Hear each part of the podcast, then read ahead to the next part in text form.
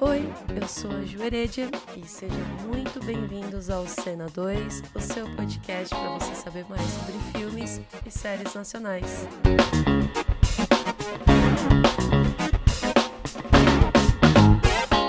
Quero convidar vocês para um rápido exercício. Vocês conseguem listar pelo menos três diretoras do cinema nacional? Quais são as diretoras que vêm rapidamente na memória de vocês? Quais são os filmes que vocês mais gostaram de assistir? Se teve alguém que não conseguiu listar três diretoras, não conseguiu lembrar de nenhum filme, relaxa, que infelizmente a diferença entre os gêneros dentro da direção ainda é grande. Os dados apresentados pela OCA, que é o Observatório de Cinema e Audiovisual, mostrou que em 2018, dos 164 longas lançados, 33 foram dirigidos por mulheres e filmes de grandes orçamentos, ou seja, aqueles que têm mais chance de alcançar um grande público, essa diferença é maior ainda. Para vocês terem uma ideia, dos 123 anos da nossa história do cinema, duas diretoras conseguiram bater os recordes de bilheteria aí na casa aí dos milhões de espectadores. São elas: a Gilda de Abreu com o filme O Ébrio de 1946 e Suzana Garcia com Minha Mãe é uma peça 3. Para me acompanhar neste oitavo episódio sobre mulheres na direção, eu convidei a Liz Garcia, que comanda o projeto Cinema Delas, com o objetivo de divulgar o cinema nacional e, claro, também divulgar e compartilhar o trabalho das mulheres que estão presentes no nosso cinema. Liz, obrigada por aceitar o convite da Cena 2. Seja muito bem-vinda. E eu gostaria Ai, que você se apresentasse aos ouvintes da Cena 2 e falar pra gente mais sobre o cinema delas, como surgiu e o que te motivou. Oi, gente, eu sou a Liz Garcia, eu faço o cinema delas, como a Ju apresentou.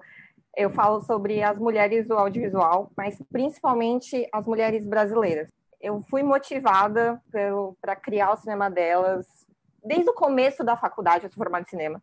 Desde o começo da faculdade, eu tinha um negócio que me incomodava, que eu não via muitas mulheres em lugar algum. Tipo, a minha referência para fazer faculdade de cinema foi o Scorsese e o Coppola, que são dois homens. Aí eu entrei na faculdade, a gente estuda homens, aí a gente estuda cinema brasileiro só vê homens também, e isso me incomodava muito. E aí, no último ano, eu comecei aquele tédio de pandemia, eu comecei a ler muito sobre a história do cinema brasileiro, e aí eu falei, ah, acho que as pessoas precisam saber. Porque me incomoda muito o fato de as pessoas saberem nomes de vários artistas, cineastas gringos e não sabem nada sobre o cinema brasileiro, principalmente as mulheres. Eu ficava olhando e falava, tipo, meu, quando perguntam das três diretoras, provavelmente vão citar três cineastas americanos. Nunca vão falar de brasileiros. E eu comecei a estudar e eu falei, ah, acho que tá na hora de eu dar um passo e começar a divulgar informação. Porque eu chegava com meus amigos e falava, você sabia que a Cláudia Vermerena? E eu começava a falar e eles ficavam tipo, ai, tá bom, você já repetiu isso. Então eu falei, não, eu vou, preciso dar espaço a mais e começar a divulgar nas redes sociais. E aí foi, foi assim, foi indo. O cinema delas está no Instagram e até eu comentei com a Liz que foi muito legal topar com o cinema delas. Assim, eu tava lá no feed e eu falei, nossa, que perfil legal! E você faz um trabalho muito, muito bacana mesmo. Você coloca lá a foto da diretora, os filmes que elas já fizeram, né? E, e, e é isso que você falou, né? Estudando a história do cinema brasileiro, tem até diretoras e produtoras lá do começo da década de 40 que você colocou. Eu achei isso muito, uhum. é muito e isso é muito é. importante. Isso é muito importante. Eu tento sempre colocar uma breve história da, da artista e alguns filmes para conhecer, porque eu não vou falar, e assiste todos os filmes dela, que é Sim. muita coisa, Sim. mas é já um, algo introdutório, e eu sempre tento trazer diretoras antigas, diretoras novas, e eu tô tentando puxar produtoras, diretoras de fotografia, porque a gente sempre foca muito no diretor. E existe uma equipe enorme por trás. Sim. E quanto mais eu pesquiso para achar nomes, mais eu vejo quão é difícil a gente achar conteúdo sobre mulheres no cinema. É muito pouco, muito pouco. Até na, no site da Cinemateca Brasileira, não tem. Não tem. E você é. meu, não tem lá aonde eu vou encontrar. É, é, muito bizarro. É impressionante. Eu também tive essa sensação na faculdade, né? Isso é um assunto que a gente vai entrar aqui, né? É, sobre a formação. Mas é isso também. É, eu comecei a sentir falta de conteúdo sobre cinema nacional. Bom, para não falar que eu não tive, eu tive um professor é, ele começou a contar a história do cinema a partir um, do contexto aqui nacional, isso foi muito legal e, e, me despertou, assim, sabe? Veio uma chave, mas poxa, tem tanta coisa boa, por que, que a gente não, não, não, não conhece, sabe? E aí dá aquela vontade de estudar mais, de ler sobre, e a gente vai achando um monte de coisa. E a gente vai encontrando um monte de coisa errada também. Nossa, sim, muito. A gente vai encontrando umas injustiças assim no caminho para continuar com esse papo, né, é, veio uma pergunta na minha cabeça, mas por que, que é importante trazer esse tema e discutir, falar sobre as mulheres na direção e na direção do nosso cinema? É, é sempre bom a gente lembrar que o cinema, né, é, e essa desigualdade de gênero dentro do cinema e do audiovisual, ele tem basicamente duas esferas, né? É, eu vou chamar aqui uma esfera que seria mais concreta, que é a do mercado de trabalho, que não só afeta o, o cinema e o audiovisual, é, essa desigualdade de gênero está tá em todas as esferas do mercado de trabalho, infelizmente. Essa desigualdade está ali nos cargos de liderança, no comando, no que detém os maiores salários. Lembrando que o audiovisual é um mercado muito importante na arrecadação, então, não é, não é brincadeira, envolve muita grana. E, e, esse impacto, quando a gente vai pensar nessa esfera de mercado de trabalho, né, que eu estou chamando aqui de concreto, enfim, ele impacta diretamente em uma outra esfera, que é a construção subjetiva do olhar. Então, retomando lá o sexto episódio, né, como nós mulheres somos representadas na tela. Então, assim, tem muito mais homens né, nesses cargos de liderança, como isso vai impactar, né? Quando a gente vai entrar numa esfera mais subjetiva do olhar, isso tá é, é, impacta diretamente, assim. Quando os dados são apresentados, né? Qual é a porcentagem de mulheres que ocupam cada função dentro da cadeia produtiva, né, da cadeia de produção do audiovisual, do cinema, os cargos de liderança e criatividade, como direção e roteiro, são de maioria masculina como também os cargos técnicos. Exemplo também do episódio anterior, quando a gente vai falar de fotografia. Mas os cargos de planejamento e de gerenciamento, a maioria são de mulheres, como produção, produção executiva. É, é como se nós, mulheres, somos designadas a uma função de cuidado, né, Liz? Então, assim, a mulher vai planejar, ela vai organizar, mas quando a gente vai pensar em, é, na parte de criativa ou de de comando ali na direção, que é bem importante, a maioria são homens. Conversando com a Liz antes de começar o episódio, né? A gente até falou, se a gente for pensar, né, o CERN ali começa também da formação. É, na faculdade, por exemplo, eu tive uma professora mulher. Falta a representatividade, né? de mulheres na tela. Na nossa, na nossa formação, né, a maioria dos professores são homens. E de conteúdo também, né? Eu vi praticamente eu não vi nada sobre é, as diretoras mulheres no, no, audiovisual, assim. E quando vai, a gente vai ver, geralmente também é mais ali Hollywood. E, e esse é um grande problema, né, Liz? Sim, na faculdade eu tive poucas professoras mulheres. Foi uma delas até que me instigou a pesquisar mais e ela super me ajuda atualmente. Ela me incentiva a fazer o, o cinema delas, porque ela sempre, ela sempre, não, vai fazer outras coisas além de produção, vamos lá, vamos filmar, pega a câmera, pega equipamento de som. Ela sempre tentava dar essas cutucadas que a gente geralmente não percebe. Tipo, eu, durante a faculdade, eu entrei na faculdade e falei, nossa, vou fazer direção de fotografia, amo câmera, amo. Aí eu entrei na faculdade e falei, nossa, que coisa horrorosa, não quero vou para outro lado. E eu acabei entrando na produção. Uma das coisas que eu parei para refletir quando eu fiz o cinema delas é: eu entrei na produção porque o universo me mandou, eu curti, ou eu meio que tipo tava lá para resolver os, o, tapar os buracos e resolver as coisas que a galera tava fazendo errado, sabe? Resolver os é problemas. Coisa...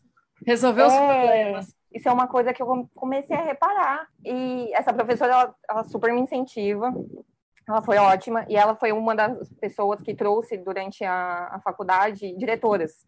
Ela me passou filmes da Ana Mulher em aula, filmes da Lucrécia Martel. Toda vez que ela falava sobre algum cinema que não fosse o padrão, sabe, francês e hollywoodiano, ela sempre puxava, tipo, ah, olha essa cineasta aqui, essa mulher. Foi uma coisa, assim, que a gente geralmente não percebe. Passa super batido. Sim. Ah, tem vários caras.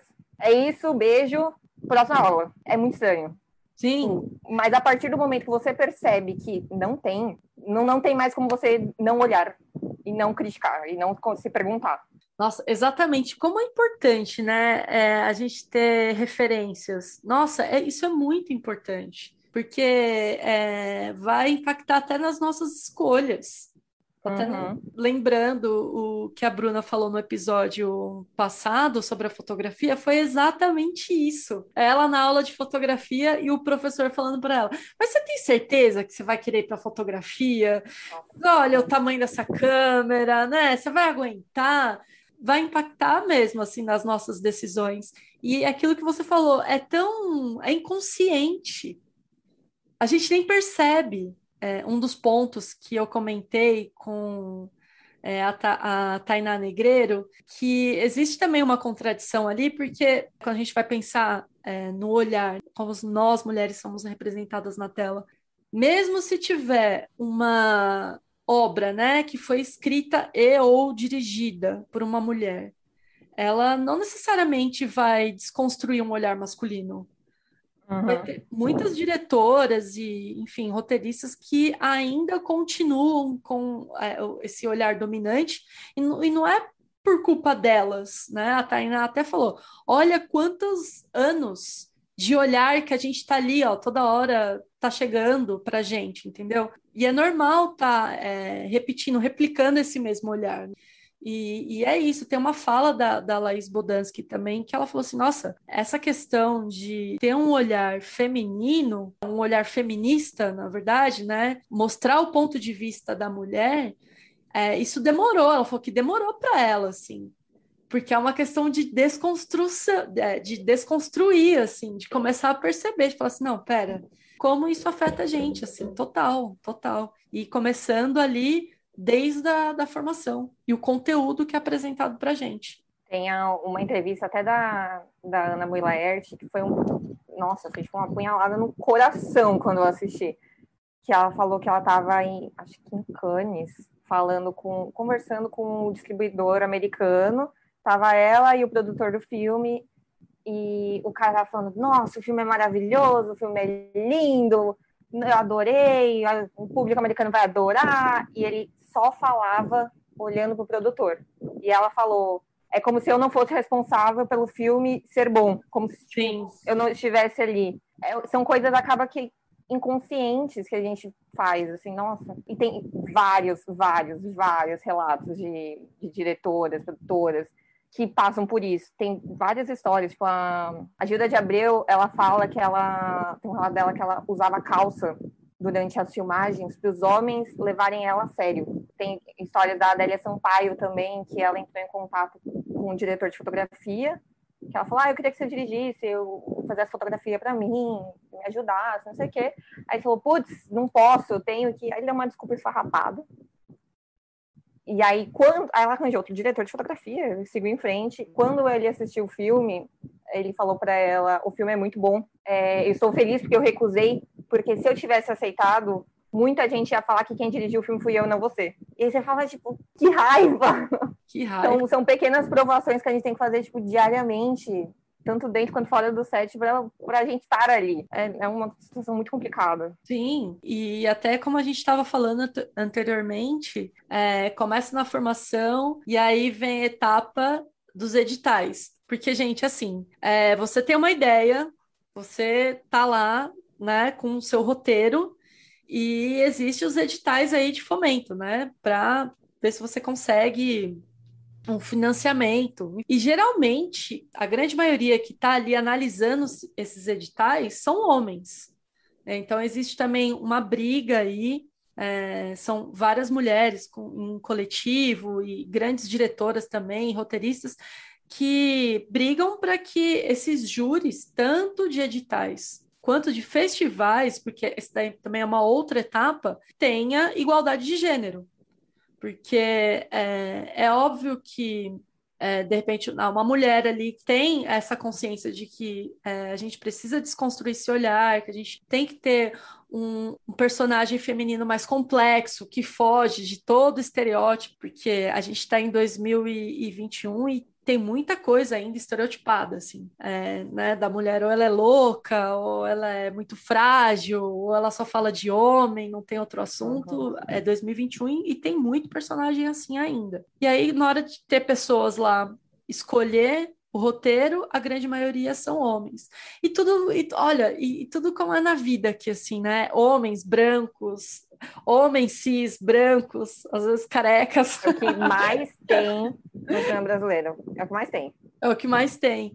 E, e aí vem a etapa também dos festivais, né? Então a gente tem aí são pequenas pequenas batalhas, né? Entra no processo de escolha do roteiro, então passa por um edital, filma. Pensando na filmagem, né? Também tem uma outra questão, que é a formação de equipe, né? Geralmente a grande maioria também está na equipe nesses cargos mais técnicos, enfim, são homens. Então já tem um, um, uma outra um, um outro obstáculo aí, que é a formação de equipe. O filme está pronto, legal, bacana, aí vem o filme, ele precisa ter a trajetória dos festivais, né? Antes de chegar no cinema agora, o stream, né? Cinema, não sei, espero o ano que vem, né? A gente possa ir, né? Tranquilas para o cinema. E novamente uma outra barreira que é quem são essas pessoas que estão escolhendo os filmes. E quando a gente está falando de desigualdade de gênero, tem uma outra questão também que foi levantada no último episódio que é, além das, dessa diferença entre homens e mulheres, quando a gente vai ver é, a diferença de raça, é, nossa, aí a coisa começa a ficar maior ainda, né? É um abismo. É um abismo, né? É um abismo. As mulheres, né, as mulheres negras, as mulheres indígenas. Tanto é que na, na minha lista, eu confesso aqui, infelizmente, a minha lista, pelo menos das diretoras, são a maioria são, são brancas, não porque eu gosto de diretoras, elas precisam ser brancas, mas que chegaram até mim, assim. A gente precisa procurar essas mulheres. Essas mulheres não chegam tão fáceis assim para gente. Uhum. Elas não estão ali, é, não tá ali tão, tão fácil para a gente assistir os filmes delas. Então a gente precisa aqui pesquisando, procurando, né? É, vendo, poxa, não, mas tá, e, e, as diretoras negras, né? Onde elas estão, né? E as diretoras indígenas, né? E, e o, nossa, aí é um abismo cada vez maior, né? Quando eu estava começando o cinema delas, eu resolvi fazer uma lista com todas as cineastas que eu lembrava para já deixar ali e falar, ah, vou, vou marcando aqui as que eu já fizer, que vai rolar, o que não rolar. Eu fiz uma lista, devia ter um, acho que uns 20 nomes. Fácil, assim, 20 nomes que eu lembrei. Eram todas brancas. Aí eu falei, nossa, tem algo errado aqui. Vamos procurar mulheres negras. Gente, eu não conhecia ninguém. E aí eu falei, tem algo muito errado, muito errado. Tipo, eu fui descobrir, fazendo o cinema delas, que o primeiro filme dirigido por uma mulher negra, que é o filme da o Amor Maldito, de 84, 84, da é. Adélia Sampaio, Adélia Sampaio, saiu ontem muitos anos de cinema saiu em 84 e cineastas indígenas foi um parto assim. Eu não achei nada na internet. Aí eu abri um, uma caixinha no Stories e falei, gente, alguém conhece? E aí o bom do cinema delas é que o pessoal é, é muito interativo. Eles me mandaram várias pessoas. Aí eu falei, nossa, vocês são anjos que eu não conhecia. É muito difícil achar conteúdo em livro quando tem coisa em livro. É... Nossa, pior ainda. É, é, um pouquinho, é um pouquinho, assim, é tipo, se muito, um capítulo. Nossa, é se muito um capítulo, às vezes é, são dois, dois, três parágrafos. Sim. Aí você acha pouca coisa na internet, e quando você acha na internet, também é pouca coisa. O caso da Adélia Sampaio foi muito difícil. A da Gilda de Abreu também. Porque era Gilda de Abreu dirigiu esse filme. E aí? Era só isso informação. Você fala, tá, beleza, onde ela nasceu, o que, que ela fez, onde ela trabalhou, ela dirigiu mais coisas. Você não acha. Pois é. E nem no, no site da Cinemateca você encontra. Antes era até um pouquinho mais fácil, né? Que o site da Cinemateca quadro no tempo. Mas você não acha, ou você não acha nada, ou você acha dissertações de mestrado e doutorado de um milhão de páginas e você fala, ah, gente, calma. Sim, mas é. Dá uma facilitada no, no, no diálogo, sabe? Então, o, o, cinema delas eu proponho isso. É, trazer a informação de um jeito simples e direto. Nossa, isso é muito importante, porque é isso, né? De repente a gente vira a chavinha e fala, não, como você disse, não, tem alguma coisa errada aqui. É, né? Onde estão essas mulheres? Porque elas existem, elas existem. Onde estão essas mulheres, né? Cinema é uma construção de identidade, né? Você quer se ver se representado na tela. Exatamente, exatamente. E, e até continuando, é, pensando na minha listinha, porque realmente eu fiz esse exercício, né? Nossa, quem, quais são as diretoras que vêm assim na minha cabeça? Não tem como, tem as mais mainstream, assim, que é a Ana Muleart, que é a Laís Bodansky, eu gosto muito da Laís Bodansky, eu gosto bastante dela. Tem a Petra Costa, inclusive a Petra Costa, ela foi, acho que foi a primeira diretora brasileira a ser indicada ao Oscar. Tem a Júlia Rezende, que, que ela também, ela tem grandes filmes aí com de bastante bilheteria, né? Ela, a Júlia Rezende está mais no lado da comédia, enfim, mas que nada contra, eu, eu até gosto, assim, é o que atrai público, as pessoas gostam, os cinéfilos, a coisa mais intelectual que fica sempre botando a comédia de é, lado. De, de lado, mas, gente, tá tudo certo, sabe? Ai, eu tenho uma preguiça disso.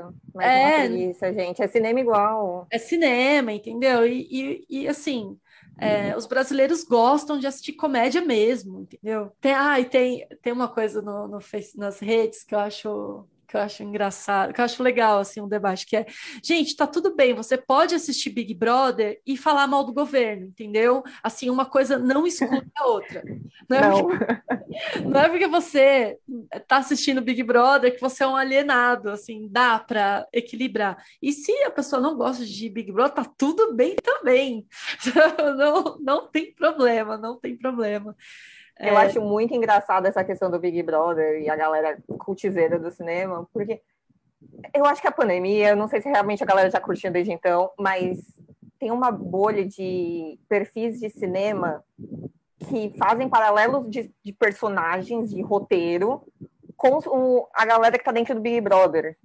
Olha só! E aí eu fico tipo, nossa, isso é genial, porque é muito mais fácil de exemplificar, porque a gente tá vendo isso todo dia a gente precisa desses exemplos, assim, que são coisas acessíveis.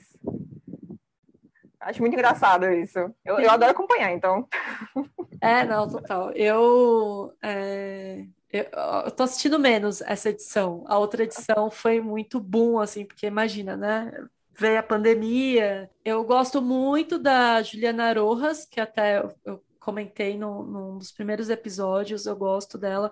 Ela dirigiu alguns episódios do é, Boca a Boca. Você assistiu, Liz? Da Netflix, não, da série? Nossa, ainda não assisti.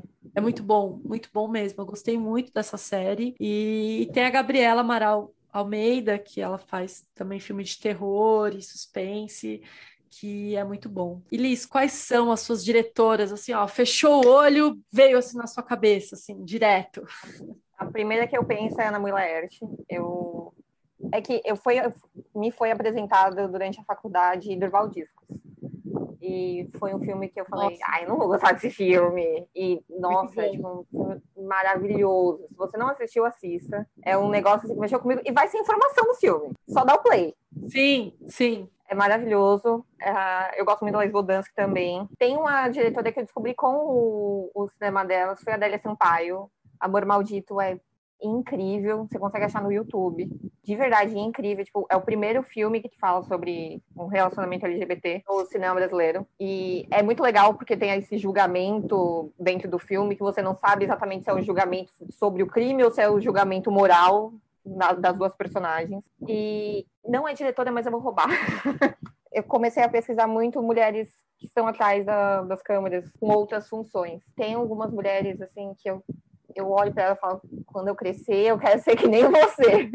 que são a Marisa Leão, a Débora Ivanov e a Elisa Tolomelli, que as três são produtoras executivas, elas fizeram filmes gigantescos, tipo, a Elisa, ela fez Cidade de Deus e Central do Brasil.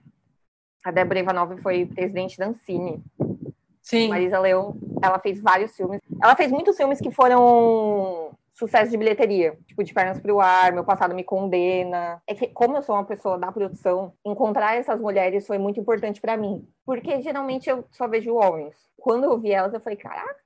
E uma coisa que eu percebi quando eu fui pesquisar essas mulheres é que elas também têm um, uma preocupação em montar equipes mais balanceadas. É, eu acho que é uma coisa geral de mulheres no, no cinema, que eu, que eu acho que os homens não percebem quando as equipes são masculinas ou balanceadas. Tipo, passa batido para eles. Mas ah, as mulheres percebem. Percebem, sim, certeza. E quando, é, e quando elas estão na, na tomada de decisão, tipo, eu posso montar uma equipe, então eu vou chamar essas pessoas, elas têm esse equilíbrio. E várias dessas mulheres, elas têm projetos também que incentivam as mulheres no audiovisual. Então, para mim, elas são tipo amorzinho. Ah, é elas um... são muito incríveis.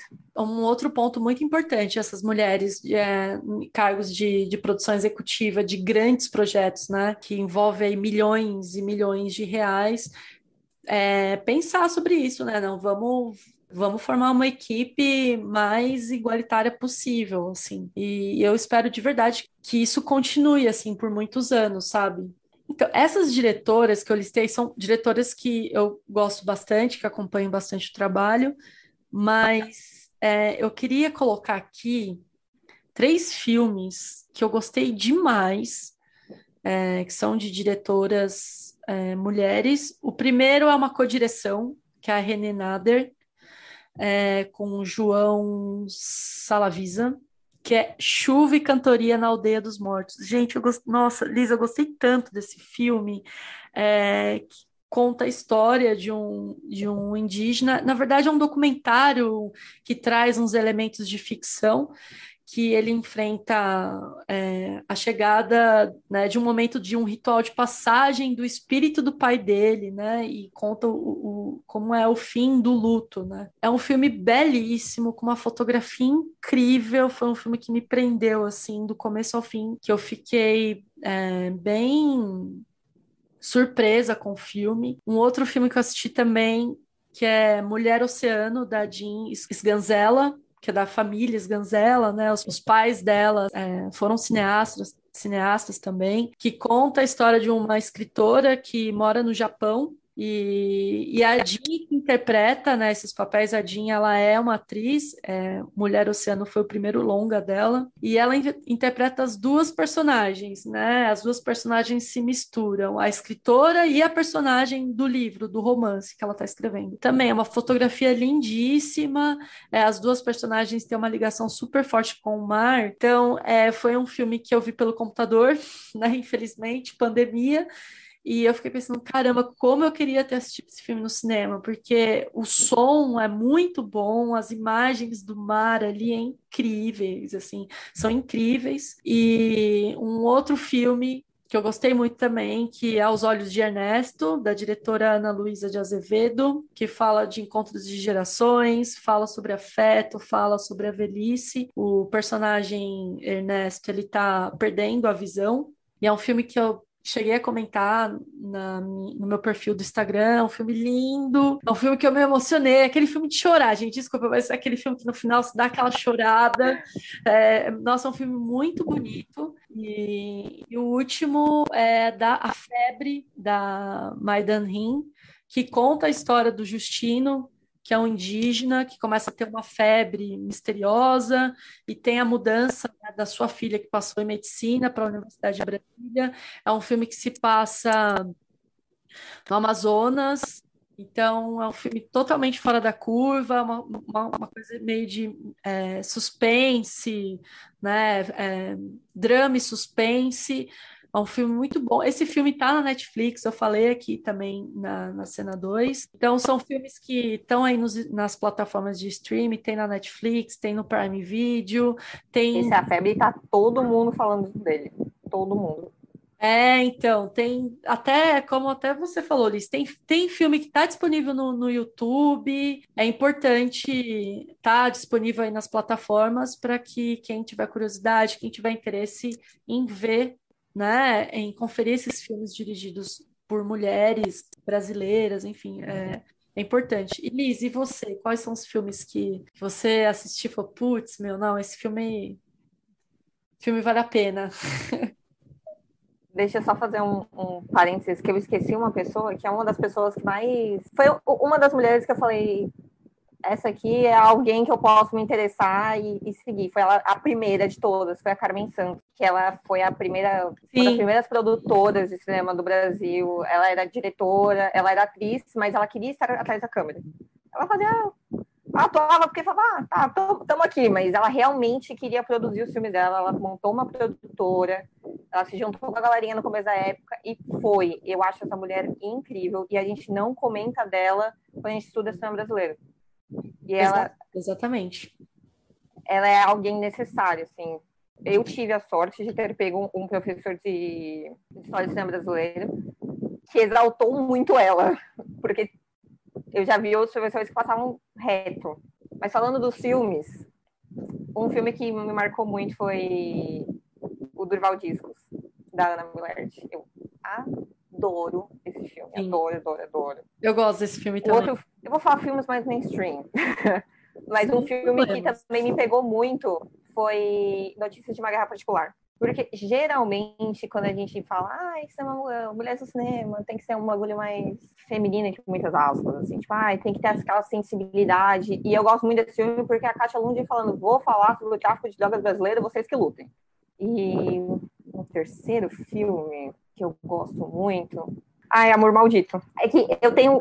Eu, eu sei que eu citei esses filmes já, mas é que. Não, sem problema, mas Amor Maldito? é, eles são filmes que. Eles foram muito marcantes para mim, principalmente na construção do cinema delas. Porque foram sempre momentos que deu uma viradinha de chave e eu falei, nossa, isso aqui vai me ajudar a construir aquilo ali e foram momentos importantes. Amor Maldito foi, um, foi eu descobrindo as mulheres negras no cinema brasileiro. O Notícias de uma Guerra Particular foi, foi quando eu estava pesquisando sobre as mulheres do documentário, e tem até um dado que a gente não comentou, que as mulheres elas acabam migrando mais para o documentário do que para a ficção, porque Sim. tem mais espaço para elas. É um, também é outra coisa invisível, a mesma coisa que a gente comentou sobre áreas de produção, documentário é a mesma coisa. E é, porque o orçamento é menor. Elas têm mais liberdade dentro da equipe. Sim. Sim, nada contra eu adoro o documentário. documentário. É, nada contra o documentário. Eu gosto também, eu gosto bastante. Tem documentários eu adoro, fantásticos. Eu adoro essa questão do documentário. Eu muito da minha referência também antes de entrar na, em cinema foi documentário. E quando eu percebi isso, o que está acontecendo? Porque foi uma coisa que eu percebi dentro da faculdade todas as ficções, porque cada semestre a gente tinha que dirigir, dirigir algo. Era sempre dirigido por homens. Quando a gente chegou no, no semestre documentário, apareceu mais menina. E eu falei, tá, segue o bonde. E aí, quando esse dado chegou para mim, eu falei, ah, gente, gente. Eu cheguei licença, a dirigir um né? documentário né? na faculdade. É. Eu também! também, eu falei, meu, não, eu quero dirigir ficção. Tipo, foi uma experiência interessante dirigir documentário talvez não queira repetir, porque foi um pouco caótico. Mas eu quero dirigir ficção, e aí é um negócio que você fala, tá, vocês só vão me dar abertura para isso? É isso mesmo? Não quero. Se for para isso, não quero. Você tem que cavar seu espaço. Falar sobre mulheres no cinema é algo extremamente empolgante, mas ao mesmo tempo é algo que te deixa um pouco revoltada. Nossa, certeza. Sim. sim, sim. Que ao mesmo tempo você tá tipo, yay, olha que legal. Aí você fala, nossa, não, para, reflita no que você está fazendo, vamos arrumar isso aí. Esse filme me marcou. Nossa, mas é, é total, total isso, total. Eu, o meu o documentário da faculdade meu foi bem caótico também. mas, é, mas como até a gente falou que nada contra o documentário, tem, nossa, tem o festival É Tudo Verdade, que logo, logo tá tá estreando aí, que eu, é, um dos, é um dos festivais mais importantes de documentário no mundo. No uhum. mundo. E, e, a, E o cinema delas, é, e a cena 2 vai ficar de olho aí para a gente ver quantas mulheres estão disputando o prêmio de melhor documentária, Sim. selecionadas, enfim. E, e Liz, para fechar, você você só tá você tá com o cinema delas ou você tá com pensando em outros projetos aí? Eu tô entrando em outras redes sociais também, além do cinema delas. Legal. Tô, tô no, a princípio a gente é mais ativo no Instagram, mas estamos migrando pro Twitter, Facebook. Sim. Talvez TikTok, não sabemos ainda. Não, mas, Estamos é pensando no caso. Mas é legal, mas eu, é legal eu quero atingir o máximo de pessoas possíveis com essa informação, porque a gente tem muitos cinéfilos, a gente tem muitas páginas de cinema, só que geralmente não fala sobre mulheres no cinema. Sim. Então, estou, estou tentando migrar. E Lisa, é, e tem mais gente é, te, te acompanhando nessa empreitada aí? Ou, é, ou, só tá você? Por enquanto? Então, sou eu, eu e eu. Aí, quando eu tô muito atarefada, eu peço ajuda pela minha irmã e pro meu namorado. Eu falo, gente, socorro, me ajuda. Liz, Mas, por enquanto, sou eu.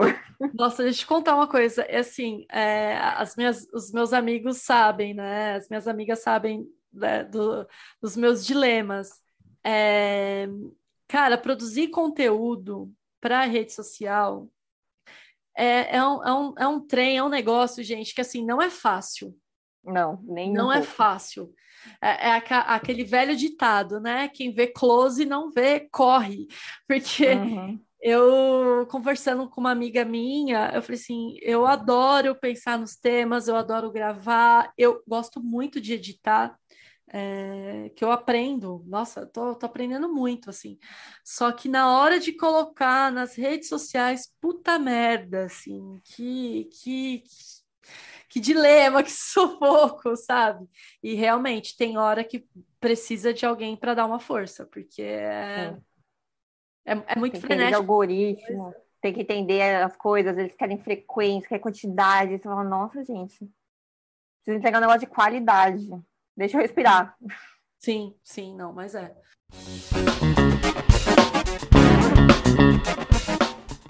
Chegamos aí ao final do episódio. Foram três episódios com o tema mulheres, né, para esse mês de março, porque precisamos falar sobre né, as questões das mulheres né, o ano inteiro. Tem o 8 de março, que é muito importante, mas é, precisamos falar sobre tudo isso o ano inteiro. E foi muito bom, assim, fazer esses três episódios. Eu aprendi muito. Quero, nossa, agradecer a Liz e, e todas as amigas que participaram dos episódios anteriores, assim. Acrescentou demais, assim, o papo. E é isso, o objetivo é a gente falar sobre um pouco dessa situação, né, de como que tá é, as, o cinema nacional, é, como essas mulheres estão inseridas, né, e também de divulgar os filmes que a gente comentou aqui. Gente, vão lá procurar, sabe? Assistem os filmes, é, procuram conhecer mais diretoras mulheres, né? E, e pessoas, é, mulheres é, cis, trans, é, brancas, negras, indígenas, enfim. Eu sei que às vezes dá, às vezes quando a gente quer algo um pouco mais específico, dá um pouco de trabalho normal, é isso mesmo, a gente, mas a gente tem que quebrar essa bolha. O cinema delas está aí, né? É um trabalho, eu falei para eles, é um trabalho incrível, tem que divulgar mesmo, e, e uma linguagem simples, direta. É, então eu vou deixar na descrição. Para fazer esse episódio, eu utilizei um artigo muito legal da LabJor da FAAP, eu vou deixar também linkado. Tem a página da Liz lá, que é o cinema delas, para vocês conhecerem, seguem lá. E é isso. Liz, obrigada, viu? Foi, foi obrigada um papo, eu. Foi um papo gostoso. pena que pena que não, né? Seria melhor ainda se fosse se fosse com uma cerveja, se fosse ao vivo. Verdade. Mas, é o que Verdade, tem. mas ó, quando passar a pandemia, estamos aí, nós dois somos em São Paulo. Sim. Tá tudo certo, a gente consegue se encontrar. Mas obrigada por me convidar, foi ótimo. Eu gosto muito de, de ver a, essa parte que você falou sobre fazer coisas para as redes sociais é algo difícil e às vezes muitas vezes ingrato. E eu fico muito feliz quando alguém fala que o cinema delas é muito legal, é muito importante. Eu fico tipo, ah, obrigada. 2 também é incrível. Muito obrigada pelo convite. É isso aí, gente. Seguem lá o cinema delas, o Cena 2 e vamos que vamos. Um beijo. Beijo.